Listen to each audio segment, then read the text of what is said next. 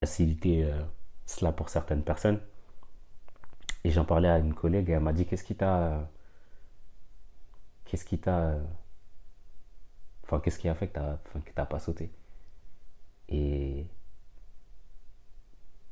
en vérité je pense que c'était c'était ma fille parce que je me suis dit que si ma vie elle s'arrête là bah, je pourrais jamais voir euh, Naya euh, enfin c'était mon désir aussi de pouvoir voir grandir mes enfants.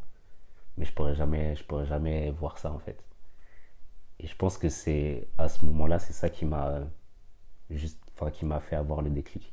Donc je, suis descendu. Je suis rentré chez moi. J'ai pleuré pendant pendant tout le pendant pendant tout le trajet. Et même quand je suis rentré chez moi je suis euh, mais enfin, tout le monde était déjà couché.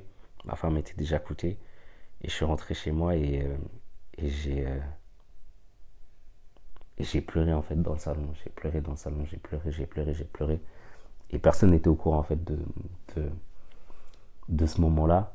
Et le truc paradoxal c'est que à ce moment-là j'ai pris une photo parce que je voulais je voulais me souvenir en fait de, de ce moment-là et de me dire en fait que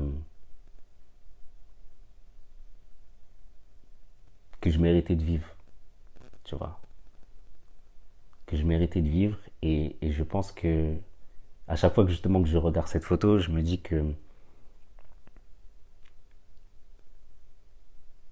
ça me donne une raison en fait de pouvoir continuer en fait aujourd'hui.